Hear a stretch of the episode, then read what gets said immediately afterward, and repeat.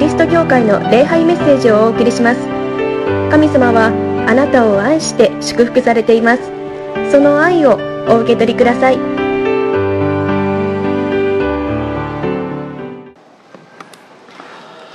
1週間のこの生活を皆さんお疲れ様でした。まあそれでなくても、まあ、生きていくというか。この生活をするということは苦しいことであり辛いことじゃないかなと思います。楽しいことよりも何か心配なこととか恐れることの方が多いんじゃないかなと思います。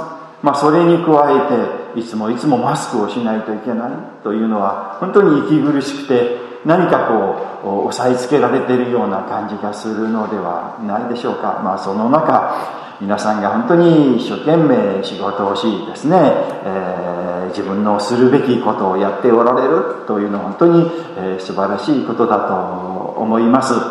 まあそれに加えてテレビなんかを見ると本当にこう嫌な事件ばっかり嫌なこの出来事ばかりですね。あのウクライナの戦争はどうなるんだろうかなと本当に心配をしております。もうちょっと間違ったならば第三次世界大戦いや人類滅亡なんていうことがあるかもしれないなという世界ですね。まあそういうことを考えていたら本当に恐ろしくなりますけれどもでも見える世界だけがこの世界ではないということを皆さん知っていただきたい。見えない神様がおられて実はその神様がこの世界を導いておられるんだということを絶対に忘れないことですね。そして必ず神様が何か素晴らしい良いことをしてくださるといつもどんな時にも何が起ころうとですね信じることです。その信じる信仰と言いましょうかね。いうものがこの世界を救いますよね。私たちこそこの世界を救うんだという気持ちを持って神様の愛を神様の福音を聞いていただきたいそして信じていただきたいのであります。今日は城の手術です。この日にイエス様がロバの子に乗ってエルサレムの町に入られそしてこの週の金曜日に十字架にかかって亡くなるという特別な週であります。そして今日のこの聖書の箇所はこのイエス様が十字架にかかって亡くなる、まあ、寸前と言いましょうか亡くなる前の出来事が書かれてあるのであります。このところから神様の福音と力をいただきたいのであります。今日の第一のポイント。イエス様は私たちを愛してくださっているということをまずお語りしたいと思うのであります。27節いや27章の45節。さて昼の12時に全地は暗くなりそれが3時まで続いたと書いてあります。イエス様が十字架にかかられたのは午前9時頃です。そして、えー、午後3時には亡くなられたということです。そして12時になるとこう雲が出てきたんですね。そして太陽を覆い、えー、尽くして暗くなったと闇になったと聖書は書いてあるのであります。もうイエス様の十字架を嘆き悲しむこの自然界もですね、えー、そう思っている嘆いている苦しんでいるという様子がそこで分かります。と同時にこの暗さというのはこの世界の暗さとか闇というのを表しているのではないでしょうか。この世界の罪この世界の汚れというものをこの全地は暗くなりというのが表現している。そう思えるんですね。本当にこの世界は本当に今見ていても闇だな。ってこう感じるのであります。本当に苦しみがあり絶望がある。これからどうなってしまうんだろうかなという不安に満ちているのがこの世界であります。でまあ私たちのこの人間関係もいいことばかりではありません。誤解されたり、えー、なんかこう反対する人がいたり足を引っ張ったりでしょうかね。人の悪口を言ったりというような中に私たちは生きています。人間関係が本当につらい苦しいんだという方も多くあります。まあ私たちがいろんなことを話しますけれども話すことがなかなか正しく理解されないということありますよね。自分が理解されないというのは本当に苦しいことです。まあこのイエス様のこの十字架の出来事にもそのことがちょっと触れてありますよね。この29節にいや49節ですね。他の人々は待てエリアが彼を救いに来るかどうか見ていようと言ったとこうありますけれどもイエス様がこのところでエリエリレマサバクタニと叫ばれたんですね。その最初のエリという言葉だけ聞いてですねえなんか旧約聖書の預言者のエリアを呼んでるぞとエリア来るのかなとかってあの言った人がいるということを、えー、書いてあるんですね。イエス様はこうエリというのは我が神という意味ですね。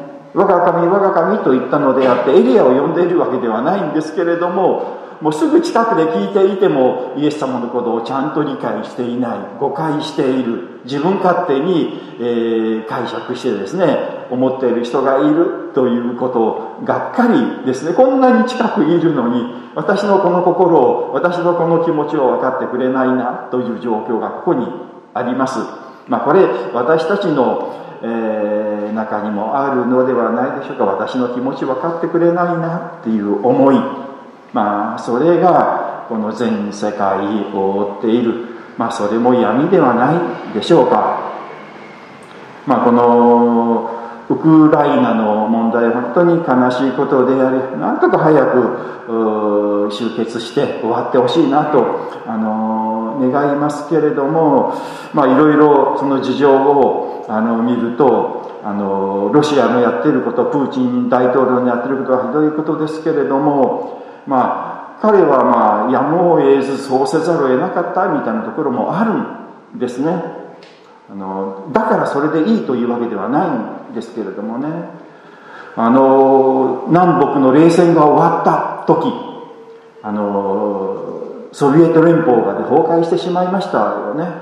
ああよかったなって全世界が思いました。私たちも思いました。これであの疑ってですねお互いに争って、えー、戦争がまた起こるかもしれないというのはなくなったなって思ったんですね。で私思ったんですね。ああもうあの NATO というね北大西洋条約機構ってのはもういらないんじゃないかな。いりませんよね。もうソ連という大国がなくなってしまったんだからそれに対抗するためのが組織がその北大西洋条約機構というアメリカを中心とするですね西側のあの陣営だったんですけど敵がいなくなっちゃうんだからもうなくなってもいいんじゃないかなってなくなるんじゃないかなと私は思ってたんですけれどもなくならなかったんですよね。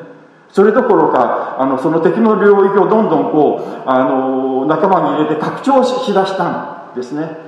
そんなことしなきゃいいんだ。なんでそんなことにするんだろうかなと私は思っていたんですけれども。まあやっぱりあの、まあ、ロシア側って言いましょうか。言うなるとなんかやっぱり自分のことを敵対していてですね。みんなで攻めてくるんじゃないかなって。ロシアは昔あのヒットラーに攻められてですねあの侵略されそうになって必死でこうそれを削いだことがある。その記憶が蘇って全世界が自分のところに来るんじゃないかなみたいな妄想と言いましょうか。疑いと言いましょうかね。まあ寂しいと言ったら寂しいですよね。自分のことを理解してくれないなと不安だなとかっていう気持ち。まあお互いにそういうお互いを理解しないというような心まあ西側は別にロシアを滅ぼそうなんて気持ちは毛頭ないんですけれどもでもそのようなことを思わせるようなことをお互いがしてしまってこのような悲劇が生まれてしまったというのは本当に闇ですよね。人間の闇であり本当に醜い部分そういう誤解とかあの入れすれ違いというかいうものが高じていろんな戦争いろんな戦い起こってくるのではないでしょうか。まあ人間、え罪の中にある人間どうしようもないなって思う。けれどもそのその世界にその闇の世界の中にイエス様がおられるということです。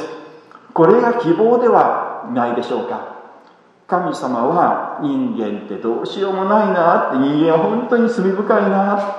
こんな世界こんなあ乱れた世界暗闇の世界はもうなくなった方がいいと神様は思われなかったということであります。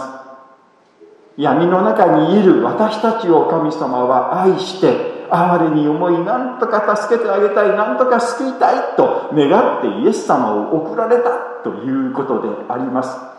この闇の世界の中にイエス様がある。イエス様の十字架があるということは希望でありこれは一人も直さず神様がイエス様が私たちを愛してくださっているという証拠であります。暗闇の中に光は輝いている。イエス様は決してあなた方を見捨てないよ。私はどんなことがあってもあなた方を愛するよ。そしてあなた方を救うよ。と言ってくださっているのであります。イエス様はこの十字架に向かわれる時の様子がルカ9章51節に書いてあるんですね。イエスは天に上げられる時期が近づくとエルサレムに向かう決意を固められたですね、天に上げられる時期というのは十字架にかかることをですね。その時期が来るとあいよいよ危ないなってもうそろそろ潮時かなともうここでちょっと逃げようかなと思ってもいいですけれどもそこからイエス様は逃げられなかったということをですねあの新海約聖書はですねエルサレムに行こうとして三顔をまっすぐに向けられって書いてますね。もうこのエルサレムに向かって十字架に向かって自分の死に向かってもうそれに目を背けないでまっすぐにこう向けられた。もう私は十字架までもうまっしぐら行くんだよというイエス様の決意。これは決して人あなた方を見捨てないよどんなことがあってもあなた方のところから逃げないしあなた方と共にいる。そしてあなた方を救うよというイエス様の愛が現れているのであります。皆さん信じてください。この世の中は闇ですけれどもでも希望を失う必要はないということです。神様がおられる。どんなことが起こったとしてもそのことは神様が最終的に素晴らしいことに変えてくださると信じてもいいし信じるべきであります。信じましょう皆さん神様の愛を。第2のポイントですね。私たちも弱音も弱音を吐いてもいいということです。私たちも弱音を吐いてもいい。まあ、イエス様がこのところで3時頃大声で叫ばれたとありますとね。エリーエリーでまあ砂漠谷。これはあのこの当時使われていたアラム語のあの言葉、まあ、ヘブライ語の言葉なんです。でその意味が我が神我が神なぜ私をお見捨てになったのですか？という意味ですね。まあこの言葉がこの聖書に書かれてあるというのはあのちょっと不利なことですね。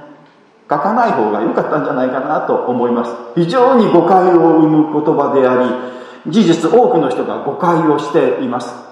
キリスト教ってどうしようもないっていうか、しょうもない宗教だと。あのキリストの言葉もう知ってるかって、神様どうして私を見せ見せたんですか？なんて、あの十字架の上で言ってたらしのない、もうしょうもない。そんな、あののがこの教祖というか一番偉い人なんて、しょうもないよ。って事実言ってる人がたくさんあるんですね。ですからこのところはちょっと良くないなというのでこう省いてもいいところですけれども省かないというのが聖書の素晴らしいところであります。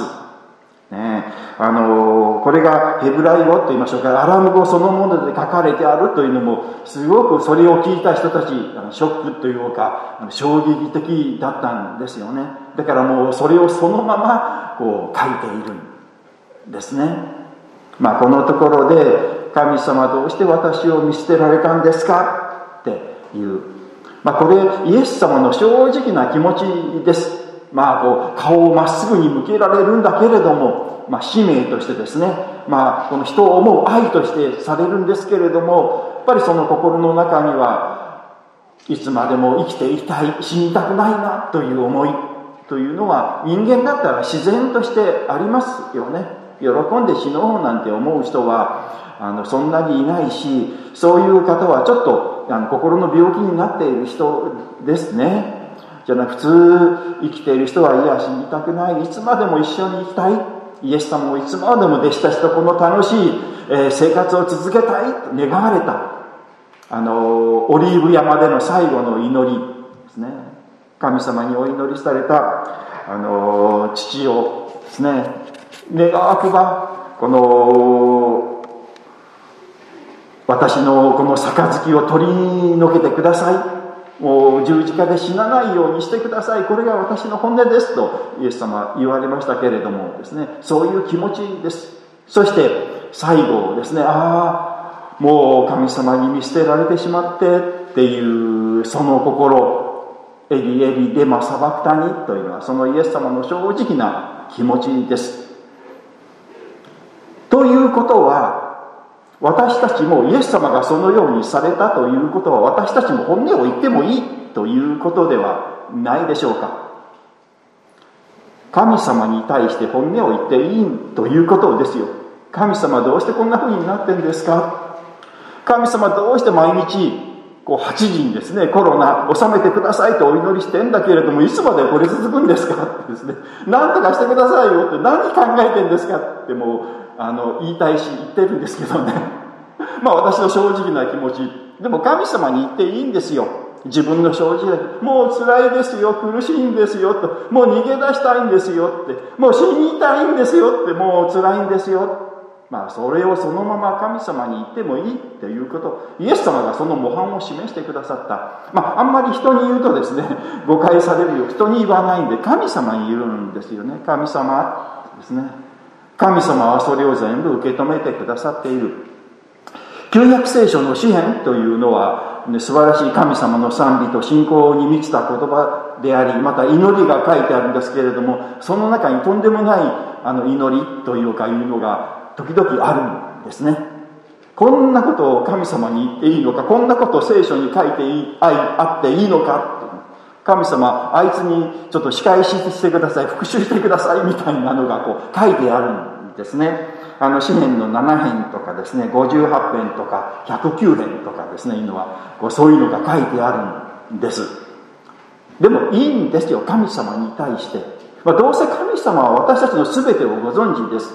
神様の前に作ろうってですね私は信仰的な人間ですよとこう見せかけても心の中全て神様をご存知ですからね。私は今こんな状況ですよこんな苦しいんですよもうこんなにしょうもない人間なんですよとかね。もう本当に怒ってるんですよとあの人ひどいんですよとかいう正直な気持ちをこう全部神様に言っていいということです。もうイエス様が模範を示してくださっている。どうして私を見捨てたんですか？ってですね。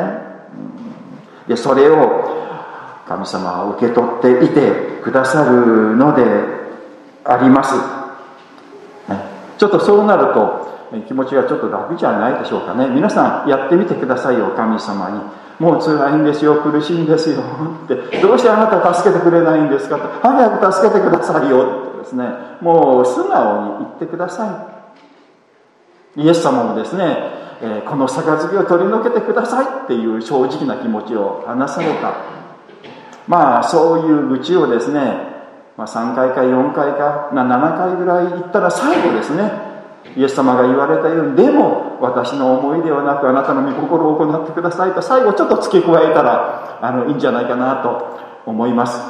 けれどもそういうふうに神様に自分の思いを全てもう心のままを言うとなんかすっきりしてですね不思議とですねいやでもちょっと頑張ろうかなという気持ちになるのが不思議ですけれどもね。でも神様がちゃんと受け止めてくださって私たちにまた新しい力を与えてくださる。だから弱音を吐いてもいいんですよっていうことです。第3のポイントですね。神様は決して見捨てられないということです。イエス様が、えー、我が神我が神どうして私をお見捨てになったのですか？っていう。神様は私の人生は意味なかったんじゃないですか？って。私なんかいなくてもよかったんじゃないですか？って。そういう意味ですよね。けれどもイエス様の十字架がそこにあるというのは意味があることであります。全くもう意味のないこう無駄な人生であったということではないんですね。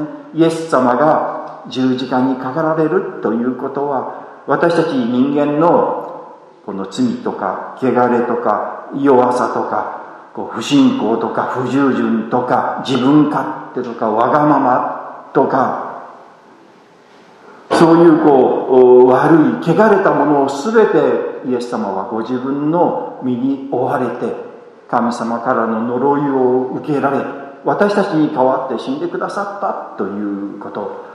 ですからイエス様のこの十字架の死というのはとっても意味のある大切な出来事であったということですね。ですから神様に見捨てられてあなたの人生は全く意味のないものであった。あなたの存在はつまらないものでいない方がいいということではない。ということです。皆さんの人生は私たちの人生は価値のある人生。必要な人生素晴らしい人生である。ということです。人から見るならばなんだ十字架にかかって死んでしまって全く無駄な人生だったなと見える。人から見るならばいろいろですね。まあ人はこの世の判断この世の価値観あのー、この世の考え方で判断します。成功した人失敗した人とかね。こういい人とか悪い人とか。こう価値のある人とか価値のない人っていうのはこの世の判断で、えー人間は判断します。人にそう言われることがあるかもしれない。自分でそう感じることがあるかもしれない。けれどもそれは間違いです。神様がそれを決められるんです。そして神様が言えあなたの価値を決めるのは私た私であって人ではありません。あなたには価値があります。あなたは生きる価値があります。あなたは、えー、この世界でえちゃんとやるべき役割があります。そしてあなたはその役割を果たしています。と言ってくださるのであります。この世界のどんな人もどんなものも価値のないつまらないいらないものというものは何もないということです。ですから皆さん自信を持ってください。確信を持ってください。私は必要な人間だ。私はいらない人間ではない。私を神様は決して見捨てられない。私は大切な人間なんだ。あの信じていただきたいのであります。そしてその証拠ですね。その証拠がこの十字架の3日後に起こる。復活です。今度の日曜日復活祭をみんなでお祝いいたします。イエス様が神様神様どうして私を見捨てられたんですか？と祈られたその祈りに神様が答えられた。神様は復活でもって答えられたんです。いいえ私は決してあなたを見捨てたのではないというので復活が起こったのであります。あの復活は神様からの答えですね。決して見捨てないよ。どんなことがあってもあなたと共にいるよ。そして一見この無意味に思えるまた無駄に思えるもうこれでおしまいだと思われることが起こったとしてもそれは素晴らしいことに変わるんだという証拠を示してくださったのであります。素晴らしい神様の答えですね。でこれは私たちの人生にも言えることです。決して私はあなたを見捨てないよ。だから私を信じて希望を持って喜びを持って生きていただきたいということです。今十字架の中にあるというか苦しみの中にある辛いことの中にあるという方あるかもしれません。でも今は十字架です。けれども3日後には、まあ、3日人間の3日とは限らないかもしれません。あの神様の時間というのは人間の時間と違いますからね。まあ、神様にとって、えー、一日は千年のようであり千年は一日のようだというようなあの言葉がありますけれども私たちにとって千年は神様にとって一日。神様にとって一日は私たちにとって千年のように思える時もあるということですからね、まあ、神様の時間感覚は違いますけれども一番良い時に一番ふさわしいことを神様はしてくださいます。ですから十字架の時まあちょっと辛くてですね苦しい時があるかもしれない。でも神様を信じてですね必ず復活の時が来る。神様はこのことを益にしてくださる。神様は決して私を見捨てられていない。必ず復活の時を来て私を喜ばせてくださると信じてください。そしてですね今日からまたこの1週間行きましょう。ね、この世界がどうなるかわからないってもう私たちが思っている私たちが願っているよりももっともっとひどい状況になるかもしれない。どんなことが起こるかわからない世界ですけれどもでも神様は全て知っておられて全てを益に変えてくださると信じることです。これを信じることができるというのは本当に素晴らしいことであり希望を持って生きることによって未来が開けるのですよね。ですからこの信仰から私は世界はこの信仰からもう神様からこの世界は救われると信じています、ね、この苦しい辛い世界を救うのは私たちですよ。神様を信じる私たちからこの世界の救いが始まる。この1週間。十字架の中にある人もですね。神様を信じましょう。神様はあなたを愛しておられて決して見捨てられない。復活の時は必ず来ます。お祈りをいたします。神様今週はこの受難週であります。イエス様は十字架の道を進まれました。逃げようと思ったならば逃げることができました。けれどもイエス様は私たちを愛して私たちを救うために、えーこの十字架の道を、えー、進まれました。本当にイエス様は私たちをそんなに思ってくださって感謝をいたします。そしてそのイエス様の尊い生き方によって十字架によって私たちの罪が全く許され清められ生まれたばかりの赤ちゃんのように天使のように私たちは記憶されている神様に受け入れられているということを本当に信じて感謝をいたします。けれどもこの世界は暗闇の世界であり苦しいこと辛いこと心配なことそんなことが満ちています。これからどうなるんだろうかなと思うことばかりでありますけれどもけれども神様がおられます。私たちは神様あなたを信じます。そしてどんなに十字架の中にあると思える時も必ず復活はある。奇跡は起こると。神様は必ず良くしてくださると信じて歩んでまいります。この暗闇の中にある世界をどうか憐れんでください。え戦争をなくしてください。またこのコロナウイルスえー、蔓延をどうか早く終わらせてください。また苦しんでいる悩んでいる方々に神様あなたが望んでくださり神様の愛を伝えさせてくださるようにお願いをいたします。必ずあなたは私たちと共にいてくださり今週も祝福してくださると信じます。イエス様の皆によってお祈りをいたします。アーメンそれではしばらく成長の時黙想の時を持ちましょう。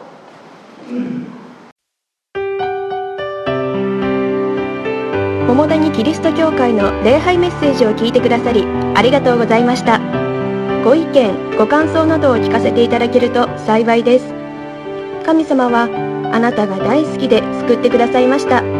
安心してお過ごしください。